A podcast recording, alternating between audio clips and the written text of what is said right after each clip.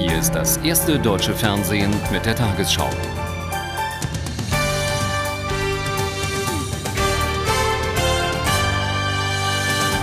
Guten Abend, meine Damen und Herren. Bei einem Rockfestival in Moskau mit Zehntausenden von Besuchern ist ein Terroranschlag verübt worden. Zwei Selbstmordattentäterinnen sprengten sich vor dem Eingang in die Luft und rissen mindestens 16 Menschen mit in den Tod. Mehr als 40 wurden verletzt. Die beiden Frauen zündeten ihre Sprengstoffgürtel, nachdem eine von ihnen bei einer Kontrolle aufgefallen war. Hinter dem Attentat werden erneut tschetschenische Terroristen vermutet. Höchste Alarmstufe in Moskau. Zwei Selbstmordattentäterinnen hatten sich ein Rockkonzert als Tatort ausgesucht. Im Moskauer Vorort Tuschina zündeten sie den Sprengstoff. Um eine Panik zu vermeiden, ging das Konzert weiter. Doch das Viertel wurde komplett von der Miliz abgeriegelt. Nach und nach evakuierten die Behörden die Konzertbesucher. 200 Busse waren dabei im Einsatz. Vorher bereits hatten 20 Ambulanzen die Verletzten in Krankenhäuser gebracht. Jetzt ist Tuschina geräumt, das Konzert zu Ende. Unter den Toten sind auch die Attentäterinnen. Zu ihrer Herkunft der russische Innenminister. Wir haben bei den Leichen Papiere gefunden, darunter einen tschetschenischen Pass. Das russische Fernsehen zeigte ein Amateurvideo vom Ort des grauenvollen Geschehens. Doch was könnte der politische Anlass für das Verbrechen gewesen sein? Gestern hatte Putin für Oktober tschetschenische Präsidentschaftswahlen angekündigt. Die Rebellen in der Kaukasusrepublik lehnen die strikt ab. Ist der Terror von Moskau eine Antwort auf Putin? Wir wissen es nicht. Genug Raum für Spekulationen. Was viele politische Beobachter befürchtet, aber nie offen gesagt haben, ist nun eingetreten. Die Welle der Selbstmordattentate, es waren in den letzten zwei Monaten allein fünf, hat nun die politische Machtzentrale, die russische Hauptstadt Moskau, erreicht. Und das wird die Atmosphäre hier aufheizen. Denn nicht nur in Tschetschenien, sondern in ganz Russland wird in diesem Jahr noch gewählt werden. Die Deutsche Post und die Dienstleistungsgewerkschaft Verdi haben sich auf einen Beschäftigungspakt geeinigt. Für die rund 240.000 Mitarbeiter sind damit die Arbeitsplätze in den nächsten fünf Jahren gesichert. Im Gegenzug wird auf freiwilliger Basis die Arbeitszeit verlängert. Auszeit bei den Paketzustellern bis heute Morgen. In Mainz und Umgebung mussten die Kunden vergeblich auf ihre Pakete warten. Es ging gegen mögliche Kündigungen bei der Post. Heute Morgen endlich der Durchbruch. Bei der Betriebsversammlung der Paketzusteller in Mainz konnte die Gewerkschaftsleitung Fakten präsentieren. Nach dem Beschäftigungspakt verzichtet die Post bis Ende März 2008 auf betriebsbedingte Kündigungen. Außerdem garantiert sie, dass bis 2006 die Paket- und Briefzustellung nicht weiter an Fremdfirmen vergeben wird. Aber auch Verdi machte Zugeständnisse. Die Paketzusteller dürfen in Zukunft bis zu 48 Stunden in der Woche arbeiten. Überstunden werden nach Tarif bezahlt. Dafür verzichten sie auf zwei freie Tage im Jahr. Außerdem können Paket- und Briefzusteller in ihrem Arbeitsbereich tauschen. Für Verdi mindestens zwei bittere Pillen, die sie schlucken mussten, dennoch. Also ich bin zufrieden, weil die Ausgangslage war ja, dass alles bei der Post AG fremdvergeben äh, wird in der Paketzustellung. Das haben wir verhindert. Konkret bedeutet das, 95.000 Arbeitnehmer sind weiterhin beschäftigt. Aber auch die Post AG sieht Vorteile. Eine gute dreistellige Entlastung bei den Kosten und eine größere Flexibilisierung bei der Zuordnung der Arbeiten, zum Beispiel bei der Zustellerei. Zufriedene Arbeitgeber und Arbeitnehmer. Die erste Einigung in einem Arbeitskampf nach dem gescheiterten Streik bei den Metallern. Im Streit um die Nachfolge von IG Metall-Chef Zwickel gibt es möglicherweise Anfang der Woche eine Entscheidung. Vertreter des Bezirks Küste wollen erreichen, dass die Nominierung des zweiten Vorsitzenden Peters als Nachfolger von Zwickel zurückgenommen wird. Peters wird wegen des gescheiterten Streiks in Ostdeutschland massiv kritisiert.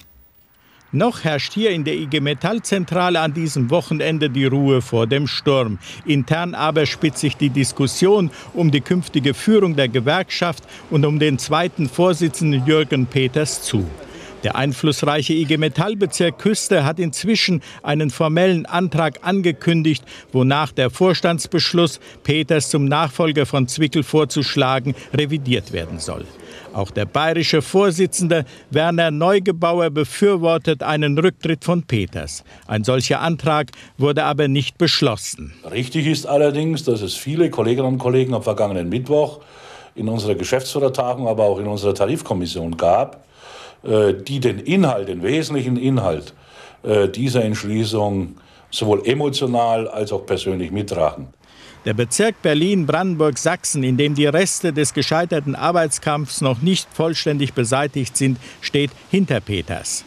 Unsere Kollegen, gerade die Kollegen, die hier im Osten gestreikt haben, die wollen nicht als Antwort haben, wer ist jetzt der neue Vorsitzende. Die wollen eine Antwort haben, wie es hier weitergeht. Bis zur Stunde liegen der IG Metall aber noch keine Anträge vor. Wenn diese Diskussionsbeiträge ernst gemeint sind, müssen die Vorstandsmitglieder, die das wollen, am Dienstag im Vorstand einen entsprechenden Antrag stellen und sich auch Mehrheiten dafür suchen. Gerüchten zufolge sollen Peters und Zwickel am Dienstag jeweils ihre eigene Version vom Streikdebakel der vergangenen Woche vorlegen. Die Bundesregierung will Nachteile, die sich aus dem Vorziehen der Steuerreform für Alleinerziehende ergeben, an anderer Stelle ausgleichen. Familienministerin Schmidt sagte der Berliner Zeitung, erwerbstätige Eltern mit geringem Einkommen sollten zusätzlich unterstützt werden. Die Grünen im Bundestag erwägen nach einem Bericht der Bild-Zeitung eine Kindergrundsicherung, um Mehrbelastungen nach dem Wegfall des Haushaltsfreibetrages aufzufangen. Irakische Untergrundkämpfer nehmen jetzt offenbar auch eigene Landsleute ins Visier, die mit dem US-Militär zusammenarbeiten. Bei einem Anschlag in Ramadi wurden heute mindestens sieben irakische Polizeirekruten getötet und zahlreiche weitere verletzt. Nur zerfetzte Schuhe blieben übrig auf der Straße in Ramadi, Zeugen einer Explosion. Die vermutlich ferngezündete Bombe traf junge irakische Polizeirekruten, die von US-Soldaten trainiert wurden. Ramadi ist bekannt als Unruheherd, doch zum ersten Mal wurden so viele Iraker selbst Opfer eines Anschlags. Wir hatten Abschlussfeier für unseren Lehrgang. Als wir die Schule verließen, stand draußen ein BMW, dann gab es plötzlich die Explosion.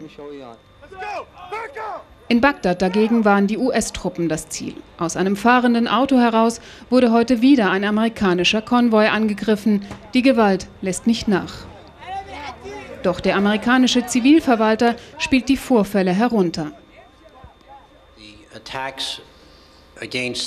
Die Anschläge gegen das irakische Volk und die Truppen der Koalition, sie werden von kleinen Gruppen hoffnungsloser Männer, Anhängern des alten Regimes durchgeführt und sie stellen keine strategisch bedeutsame Bedrohung dar. Dass die Amerikaner mit Macht dagegen vorgehen würden, hatten sie am Morgen bewiesen. Durchsuchung von Särgen auf einem Bagdader Friedhof, genannt Operation Totengräber. Sie fanden Munition, Handgranaten und Maschinengewehre, darunter auch eine silberne Waffe, die von der Leibgarde Saddam Husseins stammen könnte. Mehr als fünf Jahre nach der Ermordung des Präfekten von Korsika ist der mutmaßliche Täter in Händen der französischen Justiz.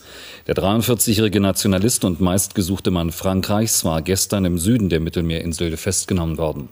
Inzwischen wurde er nach Paris überstellt. Unter starken Sicherheitsvorkehrungen wurde Ivan Colonna heute Nachmittag vom Pariser Stadtgefängnis Santé zum Justizpalast gefahren, wo er einem Haftrichter vorgeführt wurde. Colonna soll im Februar 1998 den damaligen Präfekten der Mittelmeerinsel Korsika, Claude Erignac, auf offener Straße erschossen haben. Als mehrere verdächtige Colonna des Attentats bezichtigten, flüchtete dieser in die Berge der Insel. Mehr als vier Jahre hielt er sich dort versteckt. Eine Teilnahme am Attentat hat er immer bestritten. Seit Monaten schon überwachte die Polizei 220 abgelegene Hütten, weil man vermutete, dass der Schäfer Colonna sich in einem dieser Gebäude versteckte. Gestern Abend wurde er in diesem Haus verhaftet. Auf Korsika gilt der Nationalist Colonna vielen als Idol. Seiner Festnahme folgten in der letzten Nacht gewalttätige Proteste vor der Präfektur von Ajaccio. Für die Regierung in Paris ist die Verhaftung Colonnas ein großer Erfolg. Auf einer Pressekonferenz kündigte Innenminister Sarkozy für die nächsten Tage weitere Festnahmen an. Auch wenn der Innenminister dies bestreitet, glauben viele nicht an einen Zufall, dass Ivan Kolonna ausgerechnet jetzt festgenommen wurde. Morgen stimmen die Korsen über eine Verwaltungsreform ab, mit der ihre Insel mehr regionale Eigenständigkeit bekommen soll. In Thüringen ist heute Deutschlands längster Autobahntunnel nach fünfjähriger Bauzeit eröffnet worden. Der knapp acht Kilometer lange Rennsteigtunnel führt von Oberhof bis Zellermelis. Die Autobahn 71 ist damit von Erfurt bis Meiningen von Montagabend an durchgehend befahrbar. Besonderes Augenmerk legten die Ingenieure auf hohe Sicherheitsstandards. Den ersten Stau erlebte der neue Tunnel schon zur Eröffnung. Zehntausende Menschen wollten das Bauwerk besichtigen.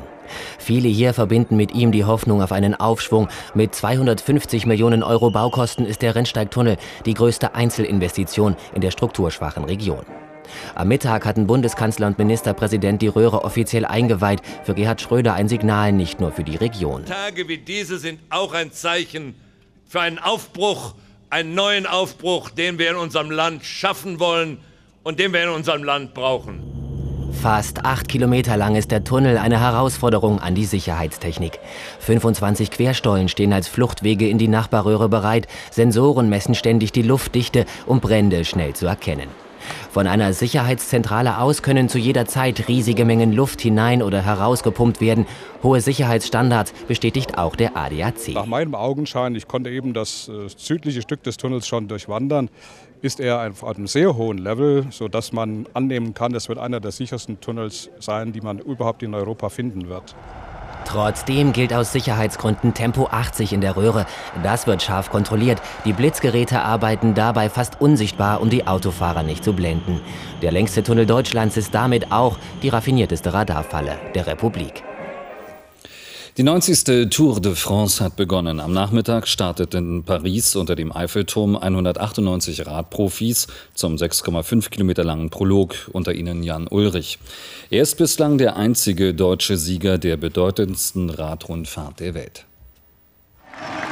Jan Ulrich ist zurück bei der Tour de France. Nach einjähriger Abstinenz feierte der Olympiasieger mit Platz 4 im Prolog ein eindrucksvolles Comeback. Ulrich absolvierte die Fahrt vom Eiffelturm durch die Straßen von Paris in 7 Minuten 28,26 Sekunden.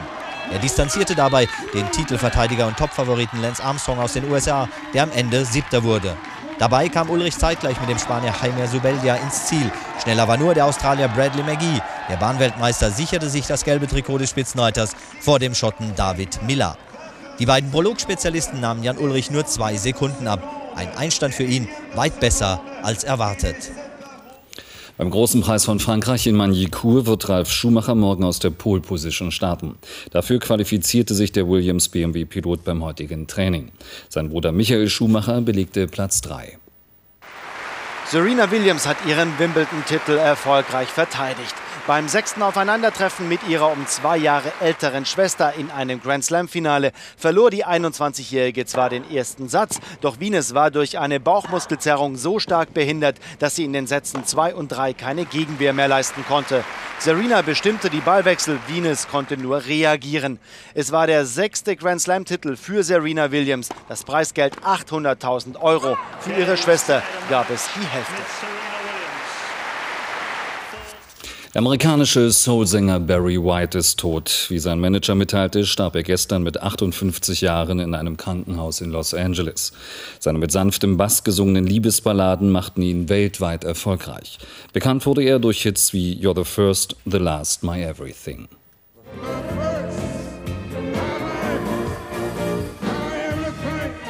40 Jahre lang begeisterte der Sänger seine Fans mit einem Mix aus Soul und Pop. Seine größten Erfolge feierte White in den 70ern mit dem Love Unlimited Orchestra. Für sein Album Staying in Power erhielt er im Jahr 2000 zwei Grammys, die höchste Auszeichnung im Musikgeschäft. Weltweit verkaufte er mehr als 100 Millionen Alben. Und nun die Lottozahlen. 2, 8, 10, 39, 45, 46, Zusatzzahl 40, Superzahl 6. Die Gewinnzahl im Spiel 77, 1552629. Die Gewinnzahl der Lotterie Super 6, 272106. Diese Angaben sind wie immer ohne Gewähr. Und nun die Wettervorhersage für morgen Sonntag, den 6. Juli. Das Tief über Südschweden wird schwächer und driftet etwas nach Osten. Es versorgt uns in Deutschland aber morgen noch mit allerlei Wolken. Der Keil eines Azorenhochs bringt Sonne und Wärme von Südfrankreich und Portugal bis nach Griechenland. Heute Nacht ist es fast überall wolkig und es regnet zeitweise ein wenig. Nur im Süden und Südwesten bekommt der dichte Himmel größere Lücken und es ist trocken. Der Sonntag startet meist wolkig, im Osten und am Alpenrand schauert es. Die Sonne setzt sich aber rasch im Südwesten durch. Am Nachmittag kann sie immer mehr Gebiete Richtung Nordosten für sich einnehmen. Der Wind weht an den Küsten frisch, sonst meist mäßiger Wind aus West.